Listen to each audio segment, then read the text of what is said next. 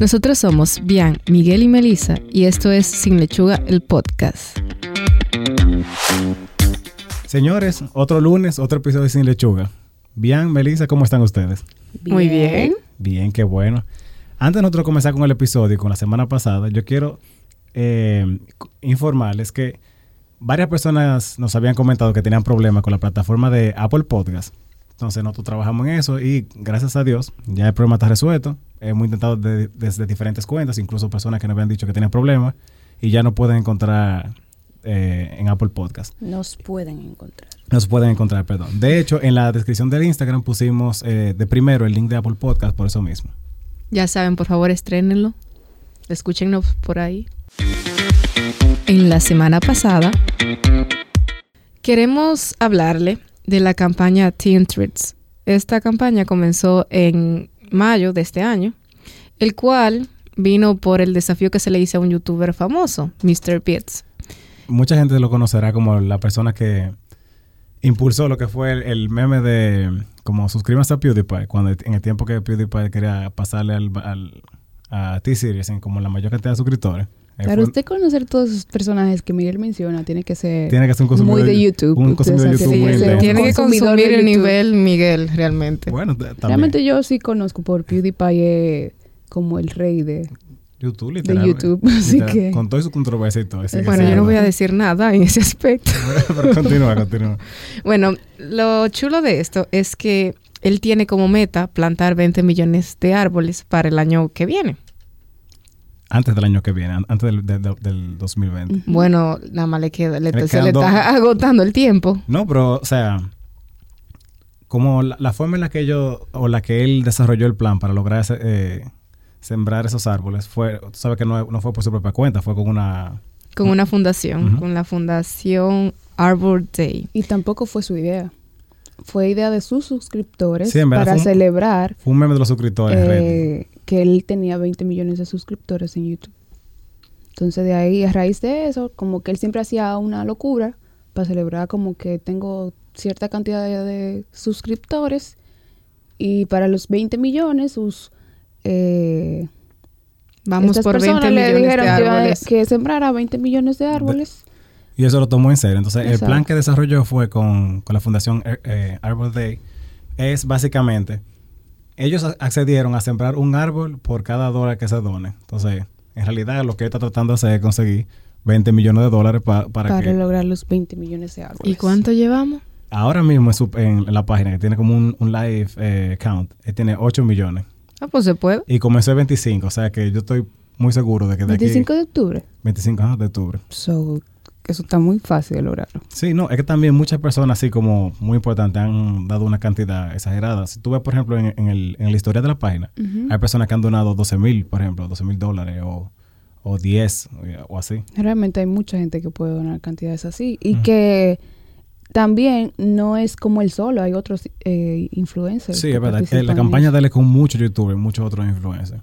Yo creo que esa es una de las mejores formas de que se puede utilizar la influencia. Sí, eso es al, una de las personas que está trabajando con él directamente, que es Mark Roberts. O sea, son como yo dos, aunque sea principalmente Mr. Beast.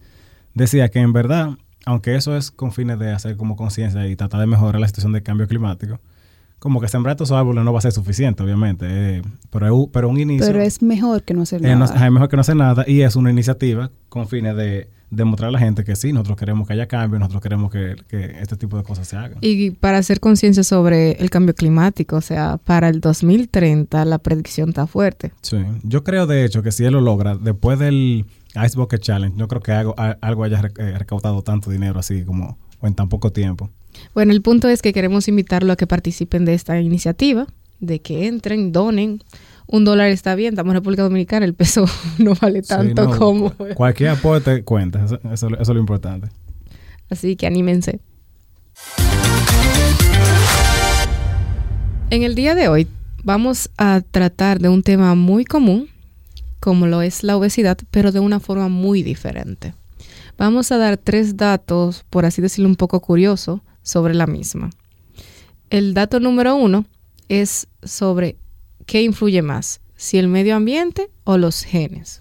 Sí, es una cosa que uno escucha mucho de... Ay, es genética. sí. ¿De Toda qué? mi familia es obesa. Realmente, yo entiendo que una excusa válida que tenemos para muchas cosas es la Yo no genética. creo que una, una excusa, es como una justificación, como de... Bueno, sí, sería como- más así como sí. tú tienes razón, la palabra es justificación.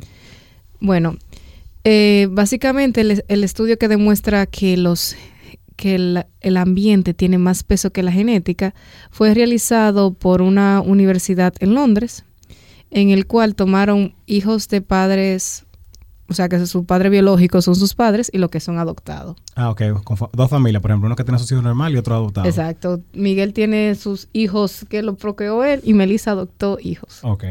Entonces, compararon como si el si heredar, un ejemplo, el sobrepeso venía de la genética o venía del ambiente.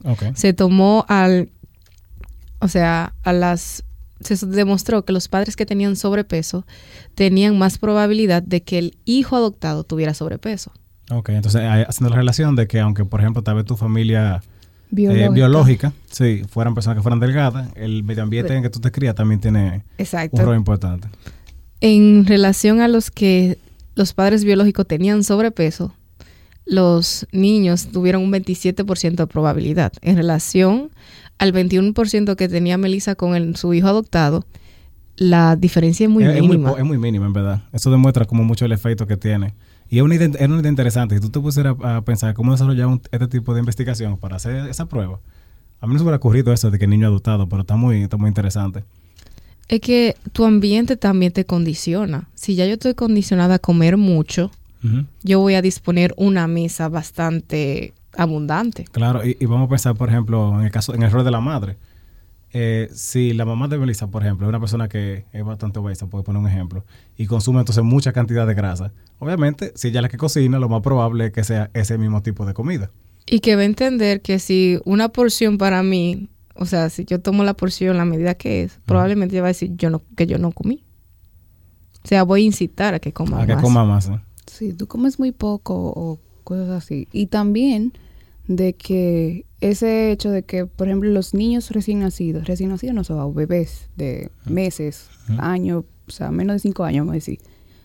Si no es gordito, o sea, si no tiene como muchos Él está muy flaco. El niño está muy flaco, según la gente. De hecho, la Sí. gente dice cuando está, cuando está gordito, eso es sinónimo de que está Que lindo. está en salud. Que está en Ay, salud, ay, que está está lindo, que grande está, sí. Pero es irónico, porque eso cuando tú eres bebé. O sea, en niño está bien, pero después de grande, tú tienes que bajar de peso. Sí, Sí. como cambian las cosas. Y me consta que ese, como esa, ese ataque de tú tienes que bajar de peso, tienes que cuidarte, desde mi percepción es, es más fuerte en las, en las chicas, por ejemplo, que en los varones. Como verdad, que, sí. como que hasta cierto punto, y eso, eso no está bien, hasta cierto punto se ve como normal o bueno, él rebajará después, pero con, con las chicas es como muy intenso, yo por lo, por lo que he visto, por lo menos. Es que siempre se ha tenido la percepción o la idea de que las mujeres tienen que verse bien. O sea, verse bien en tu sentido, en lo que tú consideras verse bien, que es una persona delgada, eh, no sé, o sea, como con facciones físicas. Que quizá no es lo que realmente se considera a alguien que esté bien. Eso, es- eso es cierto. Bueno, eso en la concepción de aquí para acá de, de la belleza, porque hay países en África, creo, en la India, no, no tengo bien el dato, que se espera que la mujer gorda, o sea, que la engordan a las niñas porque ser gorda es lo que consideran bonito. O sea que es irónico, o sea, el ser humano es bastante complejo en muchos aspectos. Volviendo a la investigación, también ellos eh, tomaron en cuenta el contraste entre obesidad mórbida y el sobrepeso. Sí se puede ver que en obesidad mórbida sí eh, pesa más la genética que los factores, o sea, que el estilo de vida. Sí, es- hasta cierto punto, a veces es un poco difícil que un paciente llegue, bueno, no lo quiero decir así para que no se malinterprete, pero que una persona llegue a obesidad mórbida es un camino bastante Sí. Complejo, vamos a decirlo así. Tuvo que recorrer todas las etapas. Sí, porque, o sea, hay un punto, eh, tal vez en, en sobrepeso, obesidad, que tal vez tú puedes decir, no, yo tengo que hacer algo, pero llegar así como a tu obesidad extrema, ahí tiene que haber un factor que esté fuera de la mano de la persona, por más que sea. Otro dato es que muchas personas la vemos, o sea, que físicamente se ven flacas, pero que por dentro son obesos.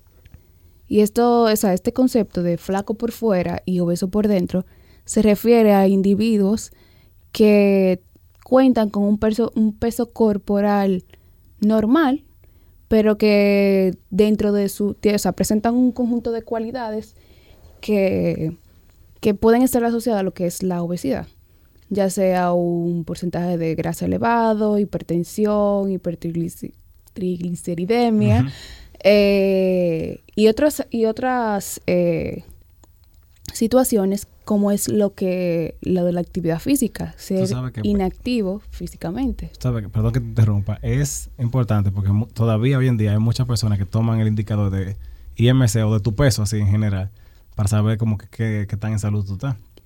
incluso, o sea, tú ni sabes cuánto una persona pesa, pero tú lo ves ante tus ojos, tú lo ves como alguien flaco, y tú, dices, ah, no, pero tú eres flaco. O sea, como que, y esa comparación normalmente la hacen contigo, o sea, con, o sea, esa persona que te, que te ah, está diciendo se está comparando con su persona. O sea, si yo soy llenita y yo veo otra persona que es más flaca que yo, ante mí esa persona está flaca. Porque, o sea, yo, o sea, está más flaca que yo. Y probablemente la considero en salud. Exacto, ya no, ¿para qué tú, o sea, ¿para qué tú haces dieta? ¿Para qué tú haces ejercicio si tú estás flaco?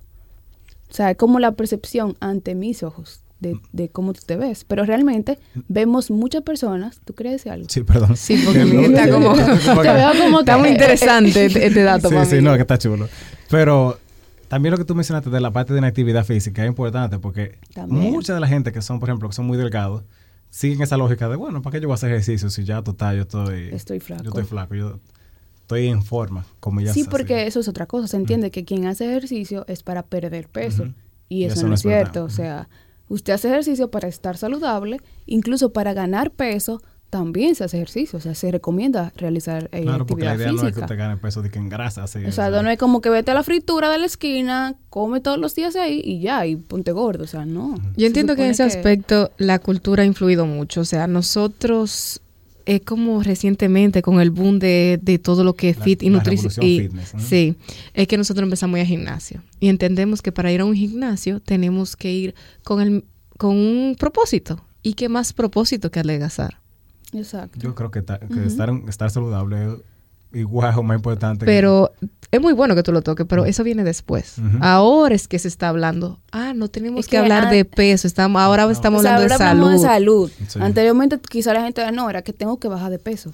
Eso es la razón por la cual voy al gimnasio y por la cual hago eh, ejercicio es para bajar de peso. Eso va también, yo creo, un poco de la mano con el estereotipo que la gente ha creado de, la persona que va al gimnasio. Una persona que va a sacar cuadritos, que va a estar fuerte, que va o que va a rebajar. Ese es como el, estigma. Entonces, como ahora ya estamos en la onda de salud, se habla de salud, de que así, ah, todo, ahora todos íbamos al gimnasio, o sea, tenemos que ir al gimnasio. Claro. Eh, pero esto también se debe a que, o sea, como ya habíamos dicho, muchas personas delgadas que vemos súper flacas tienen un porcentaje de grasa muy elevado. Entonces, la obesidad se toma en cuenta lo que es el índice de masa corporal, pero también se toma en cuenta el porcentaje de grasa que tenga la persona al momento de diagnosticar una obesidad o sobrepeso. Eh, porque muchas veces, como ya hemos dicho, se ve muy bien por fuera, pero cuando vemos un porcentaje de grasa tan elevado, o sea, que de esas 100 libras que tiene esa persona, tiene un 30% de grasa, o sea, es mucho. y, es importante también la relación que tiene grasa y músculo, porque hay personas que, por ejemplo, se pueden ver delgados, pero es porque tienen un porcentaje de, masa magra o masa muscular muy bajo, entonces el de grasa, como, como quien dice, el que compensa el espacio que debiera ocupar lo que es la masa muscular. Y entiendo que ahí también cabe de que el peso, podemos tener el mismo peso, pero no todos tenemos la misma contextura. totalmente. O sea, vamos a partir que nosotros tres pesamos la misma cantidad de libras pero nuestra composición va a ser totalmente diferente. Incluso ese acto, es como la composición ósea. Quizá tú puedes ver gente como con la misma contextura, pero en cuanto a la, composición ósea es diferente y quizá pueden pesar diferente. Eh, estos individuos que sean, o sea, son clasificados por medio de un de este de este fenotipo, o sea, de esta característica física que tienen, a través de algo llamado TOFI. Esto es por sus siglas en inglés, pero lo que se hace es que se agrupan estas personas a casa para identificar quienes tienen mayor riesgo de, de tener una enfermedad metabólica. Sí, porque eso es muy importante. El hecho de que una persona, o sea, ese, ese tipo de pacientes, así, con esa categoría TOFI, tienen, pueden presentar el mismo cuadro, si no me equivoco, incluso hasta peor que pacientes que son obesos. Sí, sí, o sea, tú puedes tener una persona, como ellos le dicen Tofi, o sea, el flaco por fuera y, y gordo por dentro, eh, obeso por dentro, es que, o sea, tú puedes presentar una persona con una resistencia a la insulina, con diabetes tipo 2, con hipertensión, o sea, que son cosas muy marcadas de una persona obesa. sí. Entonces, que tú dices, si tú eres tan flaco, si tú, ¿por qué eh, presentas todos esos síntomas? Y es por eso que ha venido a agruparse esas personas eh, con, esta, con esta identidad. Eh, incluso, además de eso de que pueden presentar sensibilidad a la insulina y todo eso, la, la cantidad de grasa abdominal que pueden eh, almacenar puede traer también como consecuencia que tengan eh, problemas eh, del corazón porque pueden tener colesterol elevado, el colesterol como se conoce como malo o bueno, también eh, fuera de los límites normales. Entonces por eso es que se trata de identificar y agrupar en este grupo para poder manejarse de, de una forma diferente. Ok, qué bien. El tercer dato del día de hoy. Bien, el tercer y último dato es sobre el hecho de que la obesidad es contagiosa. ¿Tú has escuchado eso bien, que la obesidad es contagiosa? Me voy a dejar de juntar con ustedes. ah, mira qué bien, cómo está la otra Mentira, mentira. ok. No, pero mira, nos acaban de hacer de un bullying a ti y a mí, que es para no volver a sentarnos aquí No, con no, ella. No, mentira, ustedes no son obesos ninguno. No, no. Tranquilos. Entonces, ¿qué pasa? Esto es un estudio que se hizo en la Facultad de Medicina de Har- Harvard y la Universidad de California en San Diego. Entonces, el hecho, o sea, yo fue tipo clickbait el hecho de que la obesidad es contagiosa, pero ellos lo que se refieren es a que la obesidad se contagia o se transmite o se propaga a través de lo que son lazos sociales. Me explico entonces. Cuando un individuo aumenta como así, como exageradamente de peso, la posibilidad de que la persona que está a su alrededor o en su ciclo cercano, los hermanos, amigos, eh, esposos, novios, etcétera, aumenten de peso es mucho más alta. La ciencia dice que cuando tú estás felizmente en una relación tiendes a engordar. El amor engorda. Eso sí es cierto. Eso yo he escuchado. Miguel es fiel ejemplo de eso. No, mira, como- Te- revisen ustedes entonces de que dejan tanta placa si, si seguimos esa lógica. Bueno, bien, enseñó una foto aquí el Sí. otro día. Melissa, Melissa, De por un favor. antes y un después. Los venenos de por Aquí Dios. están haciendo como mucho bullying. Señores, digamos que la gente no nos va a Sí, entender. sí, de por Dios. Entonces, lo que se refiere es, y de hecho si uno hace la, como la, la aplicación lógica de, de- este principio, es, válido porque cuando tienes tú una pareja o una gente que es muy cercana a ti, casi siempre tú sales con esa persona o compartes mucho. Y si tú vas a salir aquí por lo menos, no, no son muchas las cosas que tú tienes que hacer, casi siempre ir a comer. O sea, actividades así que sean recreativas hasta cierto punto. Y de hecho, hasta las que son recreativas incluyen comida. Como vamos al cine, hay palomitas, hay, comi- hay refresco, hay gomita. Es que la comida es parte de... de la o sea, cultura. el sí. valor social de la De comida. la comida, totalmente. Total, yo entiendo que sí, que eso tiene sentido si tú te pones de ese punto de vista. Sí, pero ahí hay que, hay que aprender a decir que no. O controlarse. Claro. Porque tú te llevas de cada salida que tú hagas con tu pareja o con tu familia, que sea como a comer y desbordarte y comer. No solamente salida, si tú vas a mi casa, probablemente yo esté muy preocupada de qué le voy a brindar a Melissa. También, o También, sea, sí. es como, exacto, salida, para ti no es una salida, pero si yo voy a tu casa, voy a salir. Sí, eso. O sea, sí. o sea, es como que todas las situaciones sociales donde tú compartes quizá con otra persona, aunque sea un café, hay de por medio. Sí, O eso sea, es cierto. Como que como- nadie va al parque y se pone a beber agua. Sí, es verdad, o sea, eso, como eso- que- eso como que no pega, ¿verdad? Vamos a empezar esta campaña, vamos a reunirnos a hablar con agua. Ah, Sí, mira. Yo no tendría problema, hablar con, hablar con Mr. Beast, a ver si nos va bien también. Entonces, eh, algo interesante es que mientras más cerca, o, o sea, mientras más cercana están esas personas en una red social, mayor es el efecto, pero esta cercanía no se refiere a, a lo- a localización geográfica. O sea, dos personas pueden estar en sitios diferentes y si son muy unidos, pu- pueden compartir eh, hábitos. eso es cierto. Doy fe y testimonio. sí. Melissa está dando fe y testimonio de algo. Hablando. Esto está grabado, Sí, por favor. Gracias sí. a Dios. Sabe que los, los amigos de Melissa. Pero bueno, lo que entonces, una frase que a mí me llamó la atención del estudio, para no como abordar mucho, él decía que uno de, o sea, el Nicolás Christaskis, que es como el, investigador a cargo, dice que lo que vemos aquí es que la obesidad de una persona puede influir no solamente en ella, sino como en todas las personas que están conectadas con ella, directa e indirectamente.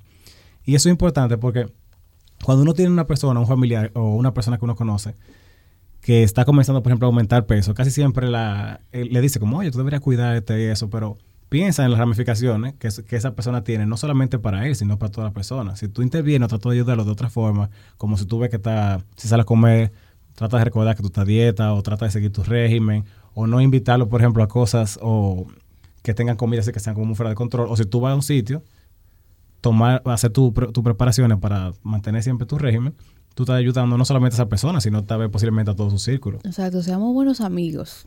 Si escuchamos que un amigo tiene un objetivo de bajar de peso, de, de ganar masa muscular, de lo que sea, ayudemos. Vamos a apoyarlo. Porque el, el tú salir y como que, ay, mira, vamos a comprar una pizza, pero ven que eso no es nada ¿eh? hoy, después, tú sigues, después tú sigues tu dieta, o sea. Ah, trate de ayudarlo lo más que usted pueda para que esa persona... Tú puedes decir, vamos a este sitio que también tienen, por ejemplo, comida saludable. Vamos a beber agua, vamos a reunirnos a tomar agua. El agua la cura. Estos fueron los tres datos del día de hoy. Si, si quieren que sigamos hablando de la obesidad en datos curiosos, pueden dejarnos un mensaje o hacernos o escribirnos de, de las diferentes plataformas que tenemos. Si, les gustó este formato también, así de como datos curiosos o cosas que quizás no sabías o datos que quizás no sabías. Si le interesa también un, un tema en específico, también no que también que, que, lo abordemos con datos curiosos, siéntanse en libertad de hacernos saber. Oye ahora. En el Oye ahora del día de hoy vamos a tomar otro dato curioso. ¿Ustedes sabían que los asientos para bebé se han modificado? Pero, no, realmente no tengo bebés todavía. Sí. bueno, realmente ¿En qué sentido? ¿Como que son más seguros o algo así? ¿Cómo tú crees? No sé. O sea, Ilústranos bien. bueno, en realidad lo que hicieron fue más grande, o sea, a nivel de espacio. Ok. ¿Pero por qué? Bueno, porque los bebés o niños menores a de 6 años en Estados Unidos se demostró que están muy gordos para... ya no entran para, en para el formato tradicional. Wow. Sí. O sea, y eso Pero podemos decir que más seguro. eh, ¿Cómo se llama eso? Como car seat. eh, o sea, eso como hasta, lo, hasta el año que dura. O hay algunos que duran como hasta los 6 años. Sí. O sea, tú me estás diciendo que los muchachitos... O sea, eh, eh están muy fuertes realmente. El problema de la obesidad es una cosa fuerte. O sea, hasta, hasta el punto de que una persona haya tenido como que cambiar el formato de, de manufactura de un producto simplemente por, por la epidemia que hay en obesidad. Es una cosa increíble. Hemos llegado al final de este episodio. Recuerda seguirnos en nuestras redes sociales como Sin Lechuga RD en Instagram y Facebook y en la plataforma de podcast de su preferencia. En la descripción del episodio podrán encontrar las fuentes bibliográficas que utilizamos para desarrollar el tema de hoy. Y al igual que las dietas, empezamos de nuevo el próximo lunes. Bye. Bye. Este episodio llega a ustedes gracias a Hillary Nutrition.